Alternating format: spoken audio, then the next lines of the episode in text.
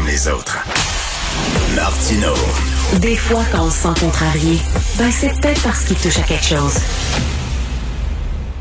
Alors, on va parler avec Félix Séguin, journaliste au bureau d'enquête de Québécois. Salut, excuse-moi, Félix. non, ça va. Euh, excuse-moi si je rigole, c'est que j'ai un collègue ici, euh, Dominique, qui me parlait de la photo d'Erin O'Toole, puis il dit, on dirait qu'il a pris son gras de bédaine, puis il l'a soigné par en haut pour paraître musclé. non, mais attends un peu. Il y a un truc hein, avec euh, la position comme ça, des deux bras croisés. Tout ça, c'est que si tu mets euh, tes poings quand tu les serres, là, un peu dessous tes biceps, et tu fais un petit mouvement vers le haut, ma foi, t'as l'air assez musclé, merci. Mais quand tu les enlèves, euh, ben, c'est le poids des années que l'on revoit s'abattre. Tout retombe. Et moi qui ai pris du poids pendant la pandémie, je vais essayer ça, de, de, de, de, de me serrer la ceinture puis de soigner ça par en haut. On va Essaye voir. voir. Essaye voir. Essaye voir. Puis demande à Sophie quand ça retombe, ça fait quoi? ça fait boum. bon, mon cher où je vais me mettre à faire de la course comme toi. C'est comme ça que tu as perdu beaucoup de poids toi, en faisant de l'exercice. Écoute, euh, Félix, on a tous été choqués par euh, cette photo d'une euh, femme qui a été assassinée, puis on a pogné son matelas entaché de sang, puis on te soignait ça dehors dans la rue. Quel manque de classe, hein, quand même, puis euh, manque d'égard aussi. Euh, c'est cette photo-là dans le journal de Montréal euh, aujourd'hui. Vous pouvez aller la voir, là, Étienne Paré puis Antoine Lacroix, qui ont concocté un texte sur cette quatorzième victime de féminicide de l'année, là, dont les, les, les, articles et les effets personnels qui appartenaient à cette dame ont été mis au mis au chemin, comme ça. Donc sorti de son appartement puis mis sur le trottoir, dont le euh, matelas ensanglanté à la vue de tout le monde euh, sur lequel elle a été assassinée ou sur lequel a été violentée. violenté. C'est le concierge de leur ancien immeuble qui aurait reçu cet ordre du propriétaire de jeter les débris à euh, la rue, rapportent mes deux collègues. Pourquoi? Parce que ça coûtait moins cher, selon le propriétaire. Tu sais, il y a une limite à ce que tu peux sauver comme argent. C'est quoi? Je veux dire, c'est, ça, ça, ça, ça, nous heurte un peu tous là, de voir qu'un propriétaire... Tu sais, c'est quand on parle de propriétaire... Euh, qu'on n'aimerait pas rencontrer, ben avec qui on aimerait ça faire, pas ça, faire affaire, mais c'est probablement ce genre de personne-là. Non, mais la, la, moins cher, que tout au chemin. Cette femme, cette quatorzième femme, faut le dire, là, qui a été, qui a été tuée par un conjoint, euh, ben, je sais pas, là, elle a, elle a des frères, des sœurs, elle a de la famille, dire, les autres vont, vont voir ça en disant, écoute, quel manque d'égard, là, quand même, là. Oui, oui, manque d'égard, manque de classe, euh, tu sais, manque de, manque de bons sentiments, en fait, puis pas juste pour la victime, mais aussi pour son propre voisinage à ce, à ce propriétaire-là. Parce que ce que tu exposes en sortant ces déchets-là, c'est c'est en fait, c'est que tu, on dirait que tu remets devant les yeux du quartier en entier une forme de scène de crime, si tu hmm. veux. Moi, c'est un peu comme ça que je le, je le perçois. Heureusement, euh, euh, la mairesse Juliana Fumagalli de l'arrondissement Villeray-Saint-Michel Parc Extension a dit que c'était du grand n'importe quoi, que ça n'avait pas de bon sens de faire quelque chose comme ça.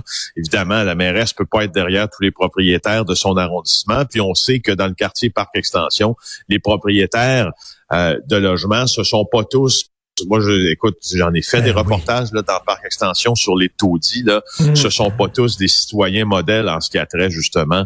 Euh, ce sont pas tous de grands locataires. Là. Absolument, euh, absolument. C'est ça. Alors, euh, mon Dieu, il n'y a, pas d'étoile dans son, son cahier. absolument pas. T'imagines être une femme afghane actuellement, comment ça doit être la, la, la terreur, la peur en disant que les maudits talibans euh, qui nous ont fait vivre l'enfer pendant cinq ans reviennent. Et là, même c'est salué, c'est Al-Qaïda qui sont tout contents de revoir leur chum. Tu as vu ça? Ils sont rentrés dans un parc d'attractions à Kaboul, puis on fait des tours d'auto-tamponneuses, les talibans. Incroyable. C'est incroyable. Euh, c'est ces seigneurs de ces seigneurs de guerre. Là, moi, je suis euh, scotché là au téléviseur mhm. depuis euh, depuis la prise de Kaboul. C'est même pas une prise de Kaboul parce qu'ils n'ont rencontré aucune résistance, en fait, les talibans. Je trouvais intéressant de te citer euh, dans nos, euh, nos articles d'aujourd'hui dans le journal de Montréal, entre autres produits sur notre site Internet, à TVA aussi, les opinions de Jean-François Caron, qui est un professeur de sciences politiques euh, au Kazakhstan. Tiens. Et, et moi, il y a deux choses, il y a deux angles qui m'intéressent. Si tu veux bien, on va, on va parler des deux aujourd'hui. Il y a l'angle opérationnel, la raison pour laquelle les euh, l'armée afghane n'a rencontré aucune euh, résistance. Puis là, ce professeur-là met l'une les erreurs des forces étrangères, pas juste des Américains. La première erreur, euh, à ce qu'il dit, lui, c'est d'avoir négligé la diversification justement du nombre de groupes culturels et religieux. Parce que tu l'as bien dit, je t'entendais à LCN, l'Afghanistan, c'est un pays presque tribal. Ben enfin, il y, a, plusieurs groupes religieux, pas juste les talibans, puis plusieurs dialectes plusieurs groupes culturels euh, et, euh, et qui n'ont pas été inclus quand on a centralisé le régime afghan.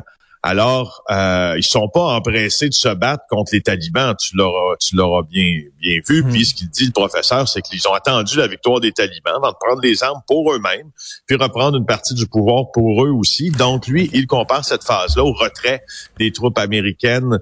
Euh, euh, non, pas, pas au retrait des. a, fait une guerre civile comme on a eu en 1980 quand les Soviétiques ont quitté l'Afghanistan. Écoute, je parlais hier avec un ancien militaire de l'armée canadienne qui a fait deux missions en Afghanistan et euh, il, était extrêmement déçu de voir l'armée afghane baisser les bras comme ça, jeter les armes puis, puis s'en aller. Il a dit ils ont, ils ont même pas essayé, ils ont même pas essayé de les combattre. Et c'est ça qui est vraiment fâchant, c'est de voir que les talibans quand même euh, euh sont, euh, ont l'appui d'une certaine partie de la population. Ben, c'est quasiment faute de mieux. Puis c'est aussi les investissements qu'on a perdu. Toutes les forces étrangères ont perdu des investissements, dont l'armée américaine qui a investi 1000 milliards de dollars au cours des 20 dernières années. C'est 137 millions de dollars par jour au cours des 20 dernières années. Si tu le, si tu replaces ça sur, euh, sur une, écoute. Donc, tout ça pour former une armée qui a, rendu les armes en dix jours. C'est une première, dit-il, ce professeur que je te cite, dans l'histoire militaire du monde, une défaite aussi rapide. Euh, et hmm. euh, je sais pas si tu as vu les images de la prison aussi à Kaboul. Ils ont libéré, les, talibans ont libéré une prison où il y avait 5000 ah. prisonniers et beaucoup de ces prisonniers-là appartenaient soit à Al-Qaïda, soit à l'État islamique. Donc, on est dans mais un... Là, mais là, comme Joseph Facal, on va avoir Joseph tantôt dans l'émission, euh, il écrit aujourd'hui en disant ça, ça va être le playground, mon gars, ça va être le terrain de jeu, ça va être le quartier général de tous les radicaux islamistes au monde là, qui vont tous se rendre en Afghanistan. ils vont accueillir les bras ouverts. J'ai pas vu beaucoup de. Ben, j'ai hâte d'entendre Joseph euh, Facal là-dessus parce que justement, euh, je, ben, enfin, ce qui, je, regardais, c'est-tu dans Foreign Affairs euh, ce, ce week-end, il y avait un article, puis il y en a pas beaucoup d'articles qui touchent justement l'instauration possible d'un nouveau califat parce que si c'est ce dont te parle euh, Joseph Facal, dont te parlera Joseph Facal ce matin, il aura probablement raison que ce sera le terreau le plus fertile.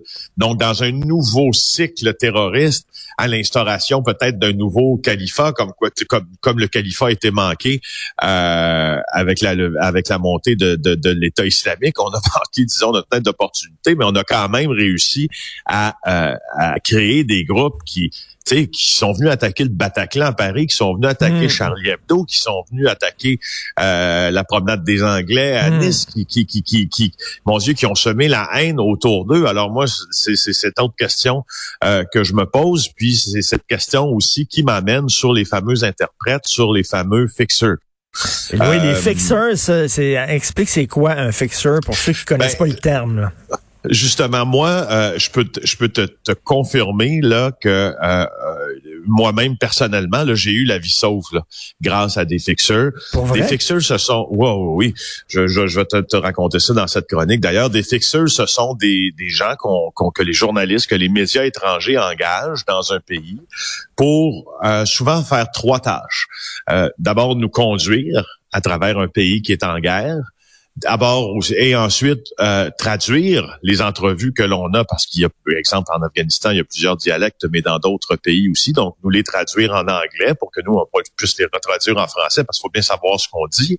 Euh, et ensuite ben pour s'occuper un peu de notre sécurité parce que ces gens-là connaissent les codes de leur pays. Ben c'est ça. Ils savent dans quel coin il faut que tu dans quel coin tu, il faut pas que tu Toi, tu ben, débarques dans ce pays-là, tu connais pas ça. Tu as besoin de quelqu'un qui te dit justement comment manœuvrer dans ce pays-là. Mais ben, sauf que là, ces gens-là, ils sont vus par les talibans comme des, des, des, espions, quasiment des gens qui ont collaboré avec l'étranger. Donc ces gens-là sont, ben sont menacés de mort. Là. Ah oui, oui. Puis, puis là, la vérité, c'est que, tu sais, c'est pour certains, parce qu'il y a eu des interprètes pour les médias étrangers, mais il y a eu beaucoup d'interprètes qui ont été engagés pour les soldats aussi. Puis la vérité, euh, et je le vois dans l'article de Nora Lamontagne ce matin dans le journal, puis la vérité, c'est qu'il y a des fixeurs qui pour, pour, pour les soldats étrangers, ils considèrent qu'ils ont porté l'uniforme, qu'ils ont porté l'uniforme canadien des forces canadiennes ou porté l'uniforme américain quand ils ont travaillé pour eux. Puis il y a justement un vétéran aujourd'hui qui s'appelle Dave Morrow, euh, qui, euh, je pense qu'il a fait deux tours, deux missions en Afghanistan, euh, et, et lui, c'est beaucoup trop lent le nouveau programme d'immigration de, qui est destiné à accueillir au Canada ces Afghans qui ont risqué leur vie pour nos forces armées. Euh, et, euh, et tu vois, moi, pour te dire à quel point c'est important, je peux donner plusieurs exemples où euh, le fait d'avoir un bon fixeur m'a sauvé d'un pétrin incroyable. Mais je peux t'en donner un hyper récent parce que mm. je suis allé en Haïti au mois de juillet après l'assassinat de, de, de, Jovenel Moïse. On était une des premières équipes de télé étrangère qui est entrée.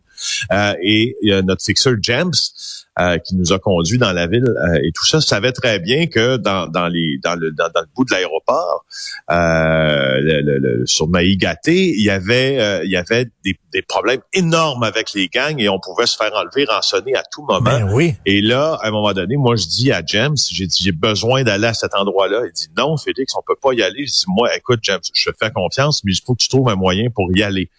Donc on trouve un moyen ils trouvent un moyen le plus sécuritaire possible pour y aller.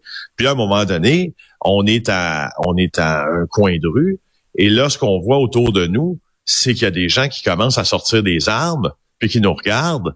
Puis là, euh, James prend prend prend prend ben pas ses jambes à son cou parce qu'on était en auto, mais en tout cas prend euh, donne un coup d'accélérateur puis nous sort de ce pétrin-là, boum, comme ça, super vite. C'est ben. eux, c'est eux qui nous protègent, tu sais, les journalistes qui ben, sont à l'étranger là, non, dans des pays comme ça. Là, ben, On n'a pas, Richard, de, de tu sais, on n'a pas, on n'est pas, euh, on n'a pas 45 euh, livres d'équipement de protection sur le dos. On n'a pas des vestes par balles de qualité militaire. On n'a, on n'a pas ça. On est la presse. On n'est pas armé d'ailleurs non plus. Mais là, c'est pour ça qu'on a une dette morale. Il faut rapatrier ces gens-là. Mais comme Jean-François Lisée me faisait remarquer tantôt, il n'y a plus ambassade en Afghanistan. On, on fait comment, là? On fait comment pour les ramener, ces gens-là? Parce qu'ils nous disent, écoutez, sauvez-nous, sauvez notre cul, parce que les talibans vont arriver, ils vont nous égorger, nous et toute notre famille, parce qu'on est considérés comme des collabos. Écoute, on va continuer cette discussion-là demain. J'aimerais que tu me parles d'autres aventures avec des fixeurs, parce que je suis convaincu que ça intéresse ah, beaucoup nos, euh, nos, auditeurs. Donc, à, demain, Félix. Merci. Ça marche. Salut, bonne journée.